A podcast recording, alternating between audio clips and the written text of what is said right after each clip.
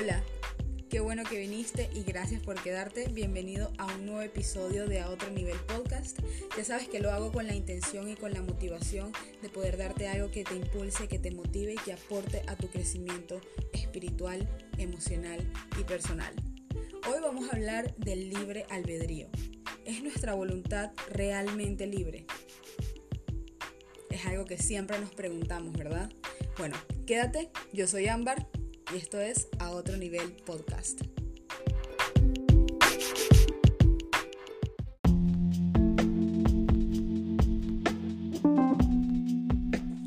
El libre albedrío. Sin duda este es uno de los temas que más hablamos y que más preguntas nos generan. En el episodio de hoy voy a tocar este tema desde el punto de vista de nosotros los cristianos y de las personas que llevamos una vida eh, basada en los principios bíblicos y que hemos decidido seguir al Señor Jesús.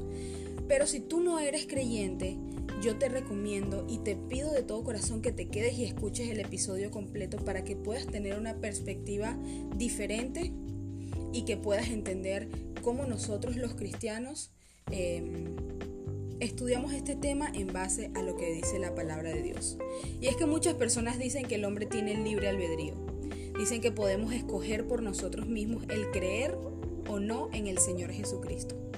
Nos dicen que tenemos en nosotros mismos la capacidad de aceptar o rechazar a Cristo.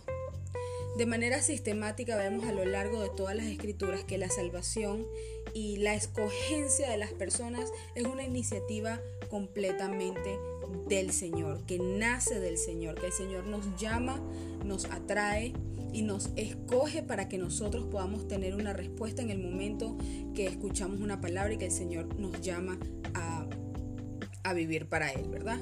Entonces, como vamos a hablar del libre albedrío, quiero, quiero dar la definición del libre albedrío desde el concepto humanista y desde el concepto bíblico. Vamos a hablar primero desde el punto de vista humanista. ¿sí? Y el punto de vista humanista es el que, el que es aceptado por la sociedad y que lamentablemente también hemos visto dentro de muchas iglesias. Y esto dice que es la capacidad de tomar decisiones de manera espontánea, sin prejuicio, sin antecedente, sin presión o necesidad o limitación. Es decir, que las acciones y que las decisiones de los hombres es instintiva. Esto es básicamente lo que el concepto del libre albedrío humanista define. Pero cuando pasamos esto por el filtro de la lógica nos encontramos con dos conceptos, con dos problemas del concepto humanista. El primer problema que nos encontramos es desde el punto de vista teológico y moral. ¿Por qué? Porque si estamos haciendo una selección de manera espontánea, esta carece de razón, de motivo y de significado moral. La Biblia no solamente se preocupa por la elección, sino por cuál es la motivación detrás de dicha elección. La motivación de los hermanos de José, ¿se acuerdan de la historia de los hermanos de José que lo vendieron y luego el Señor revierte esa condición y lo pone en una, en una posición de honor? Esa es la historia de José. La, intención detrás de los hermanos de José no era buena, pero Dios hace que eso sea cambiado para, para que se convierta en una posición buena. Entonces, si el concepto humanista nos dice que las decisiones eh, no son influenciadas por ningún tipo de presión, ni de antecedente, ni de motivación, entonces ¿cómo nosotros podríamos tomar decisiones ya sean buenas o malas si no tenemos una motivación? si no tenemos eh, una, una influencia de peso, ya sea emocional o ya sea intelectual o espiritual que nos lleve a tomar dicha decisión. Entonces, teológicamente y moralmente, este concepto humanista queda invalidado. ¿Sí? El segundo problema que nos encontramos frente al concepto humanista es el filosófico y el racional. Si las decisiones no son precedidas por una intencionalidad, entonces cualquier decisión sería un efecto sin causa. Y sabemos que un efecto sin causa es una elección espontánea, o sea, sería una, elección espontánea que no tendría ningún motivo final. esto es racionalmente imposible. Digamos que estamos en un camino y que nos encontramos con una bifurcación. Hay dos opciones, ¿verdad? La opción 1 es ir a la, a la derecha, la opción 2 es ir a la izquierda. Pero también podemos quedarnos en el sitio donde nos encontramos o podemos regresarnos por donde, por donde vinimos. Entonces nos estamos viendo frente a cuatro posibles elecciones o a cuatro alternativas. Sea la que sea que yo decida, tiene que, tiene que tener una motivación, tiene que tener un, em, una fuerza interna que me haga decidir cuál alternativa voy a escoger. ¿Por qué me quedaría parada en ese mismo lugar? Porque iría a la derecha o a la izquierda. Entonces decir que una, que una decisión es espontánea y sin prejuicio es una imposibilidad racional. Entonces, este es el punto de vista humanista que a su vez tiene estas contradicciones, ¿no? Ah, cuando de repente le preguntas a una persona que, que, que se por este concepto, que cuál es la razón por la que decide tal o cual cosa, es probable que te diga porque quiero. Entonces hay una carencia de argumentación, ¿no? Bien, entendemos esa parte. Vamos ahora a hablar desde el punto de vista bíblico. Y vamos específicamente a mencionar el hombre después de la caída, porque a lo largo de las escrituras podemos examinar el tipo de voluntad que tiene el hombre después de la caída, después del pecado original, después de la desobediencia del ser humano. Tenemos una naturaleza que tiende a hacer lo malo. Tenemos un deseo intrínseco de satisfacer los deseos del alma. Tenemos un espíritu muerto. Y nadie por naturaleza busca a Dios. A nadie se le ocurre buscar a Dios por naturaleza propia, por instinto humano. Nadie busca a Dios. En Romanos 13:11 dice, no hay quien entienda, no hay quien busque a Dios. Entonces, ¿qué es lo que influencia nuestra voluntad? En algunas personas esta influencia puede ser la razón, en otras podría ser la conciencia, en otras personas pueden ser las emociones, podría ser Satanás o el Espíritu Santo. En Jeremías 17:9 dice, engañoso es el corazón más que todas las cosas y perverso, ¿quién lo conocerá? Entonces sí tenemos una influencia, ¿verdad? Tenemos eh, una tendencia a tomar decisiones basadas en, la, en las emociones, basadas en la razón, basadas eh, en nuestra propia conciencia, incluso basadas en las experiencias que hemos tenido a lo largo y desarrollo de nuestra vida. Si sabemos que algo pasa cuando tomamos cierta decisión, entonces nuestra motivación es no volver a pasar por cierta situación y esto hace que nosotros nos abstengamos de hacer esas cosas. Entonces, ¿qué pasa con la voluntad? El erudito Richard Edwards en su libro Libertad, la libertad de la voluntad, dice que la mente y la voluntad están relacionados de forma inseparable. No hacemos elecciones morales sin que la mente apruebe la dirección de nuestra elección. Esta definición está muy relacionada con el concepto bíblico de conciencia otras palabras el corazón. La voluntad no es algo que actúa de forma independiente de la mente, sino que trabaja en conjunción con la mente, como un equipo, como dos eslabones unidos. Cualquier cosa que la mente considere deseable es lo que la voluntad está inclinada a elegir. Siempre elegimos según nuestra inclinación más fuerte en un momento determinado. Es decir, cada vez que pecamos, nuestro deseo de pecar en ese momento es mayor que nuestro deseo de obedecer a Cristo. En palabras más sencillas podemos decir que lo que nosotros vemos, escuchamos y percibimos a través de los sentidos forman un pensamiento. Y ese, ese patrón de pensamiento desarrolla unas emociones. Y esas emociones pasan a ser acciones, es decir, voluntad. Entonces vemos que hay una influencia, hay una causa, hay una acción y esto es precedida por una motivación.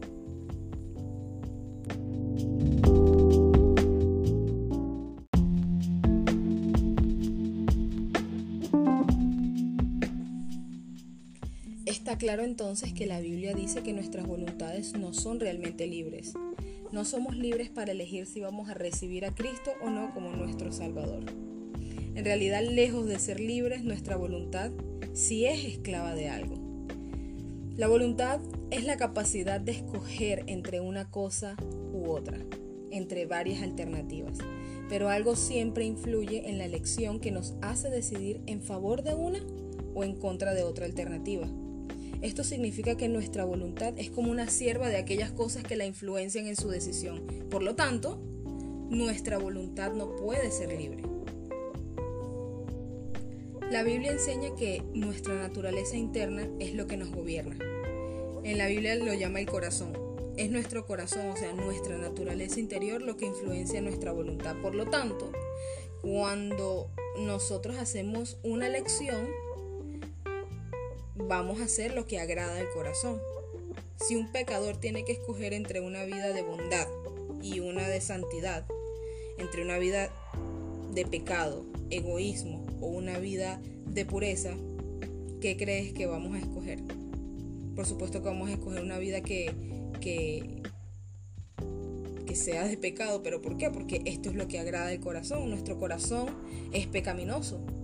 Nuestra voluntad en realidad tiene la tendencia de hacer lo malo. La Biblia también enseña que nuestros corazones son por naturaleza pecaminosos y que por naturaleza odiamos a Dios.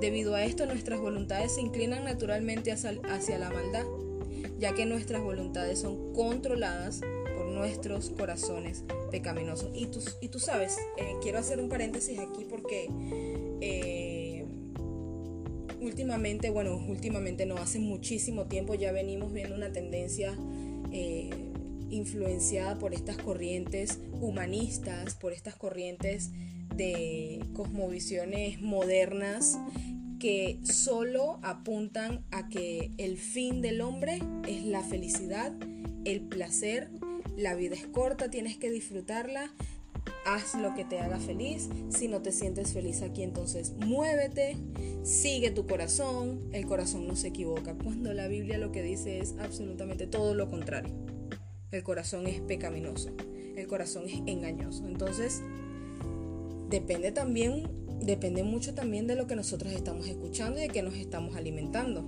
Porque recuerden que lo que escuchamos, como mencionamos hace unos minutos, es lo que forma nuestros patrones de, pensamiento y más tarde nuestras conductas, nuestros comportamientos, nuestros hábitos. ¿Verdad? Em, seguimos. Y me parece muy interesante que nunca somos forzados a pecar en contra de nuestra voluntad. ¿sabes? Nunca nadie nos obliga a pecar. Y hay un sentido alrededor de todo este concepto que, podemos decir que nuestra voluntad es libre, porque somos personas libres de hacer lo que nos gusta. Pero porque somos pecadores, lo que nos gusta hacer es siempre pecar. Y nadie nos obliga a eso. Nadie, nadie viene y nos dice peca, ¿verdad? Esto es, y voy a hacer una analogía aquí bastante interesante, esto es semejante a un hombre que sostiene un libro en su mano. Después lo deja caer. El libro ahora es libre, pero naturalmente cae al suelo. El hombre que lo soltó no lo ha forzado a caer al suelo, sino que lo soltó y se cayó. Del mismo modo, nadie fuerza a nadie a pecar, o sea, nadie nos obliga a pecar. Nosotros pecamos naturalmente porque esa es nuestra naturaleza pecaminosa y, y esta es la que controla nuestra voluntad cuando no conocemos del Señor cuando no estamos sujetos al Señor. Nosotros escogemos pecar libremente y deliberadamente y esta es la regla, no es la excepción. Cuando nosotros vivimos una vida eh, que busca constantemente la santidad, que busca constantemente la sabiduría y que busca constantemente la guía del Señor, esto en lugar de convertirse, esto en lugar de ser algo deliberadamente, se convierte en en una falla que, que no es la regla. O sea, no, no, no pecamos O sea, no practicamos el pecado, exactamente así es la palabra que estaba buscando. O sea, no practicamos el pecado. ¿Por qué? Porque al nosotros entregar nuestra vida a Jesús, tenemos un nuevo nacimiento y tenemos una nueva naturaleza. Que por supuesto, mientras estemos en este cuerpo corruptible, en este cuerpo que tiene la tendencia a hacer lo malo, definitivamente vamos a seguir fallando, vamos a seguir errando en el blanco. Entonces aquí entra el perdón, entra la gracia del Señor que nos sostiene y que nos respalda. ¿Sí? El pecado ha afectado cada parte de nuestra naturaleza, es decir, nuestra mente, nuestras emociones y nuestra voluntad. Nosotros somos eh, depravados, por así decirle, por así decirlo, perdón. Y, esto no es difícil de, de probar porque lo podemos ver todos los días, lo podemos ver todos los días. O sea, no hace falta hacer un mayor esfuerzo para darnos cuenta de que el hombre realmente cuando saca a Dios de la ecuación, cuando saca a Dios del asunto, entonces hay una tendencia a hacer lo malo y es lo que hemos venido viendo a lo largo de la historia de la humanidad. Pero ¿qué pasa sobre la salvación? En Juan 6, 65 dice, por esto les dije que nadie puede venir a mí a menos que se lo haya concedido el Padre. Nosotros carecemos de toda habilidad propia de ser de, libre albedrío para buscar a Dios. O sea, carecemos de toda habilidad de ser libres para buscar a Dios y obtener la salvación. Podemos ver en ese versículo que claramente es una iniciativa que parte de Dios. Entonces, ¿es nuestra voluntad realmente libre?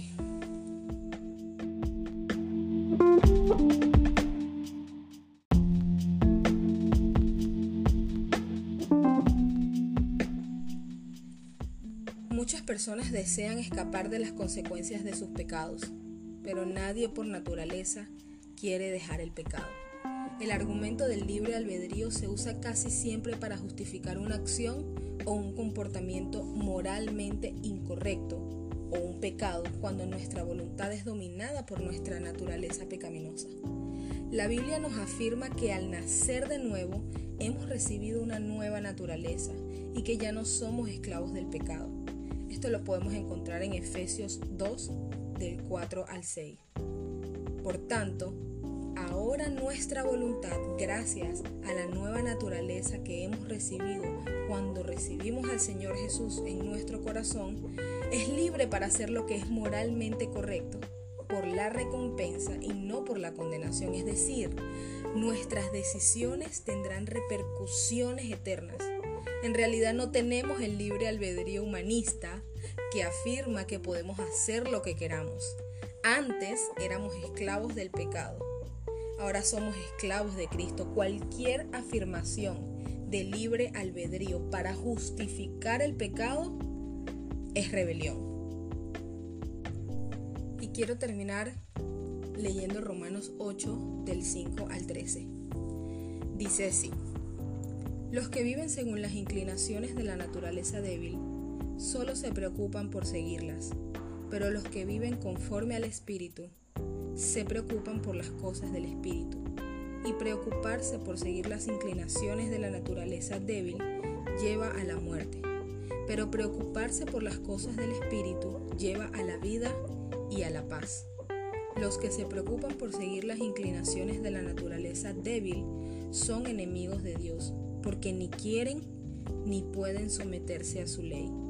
Por eso, los que viven según las inclinaciones de la naturaleza débil no pueden agradar a Dios. Pero ustedes ya no viven según esas inclinaciones, sino según el Espíritu, puesto que el Espíritu de Dios vive en ustedes. El que no tiene el Espíritu de Cristo no es de Cristo. Pero si Cristo vive en ustedes, el Espíritu vive porque Jesús, Dios, los ha hecho justos aun cuando el cuerpo esté destinado a la muerte por causa del pecado. Y si el espíritu de aquel que resucitó a Jesús vive en ustedes, el mismo que resucitó a Cristo dará nueva vida a sus cuerpos mortales por medio del Espíritu de Dios que vive en ustedes. Así pues, hermanos, tenemos una obligación, pero no es la de vivir según las inclinaciones de la naturaleza débil, porque si viven ustedes con conforme a tales inclinaciones morirán. Pero si por medio del Espíritu hacen ustedes morir esas inclinaciones, vivirán.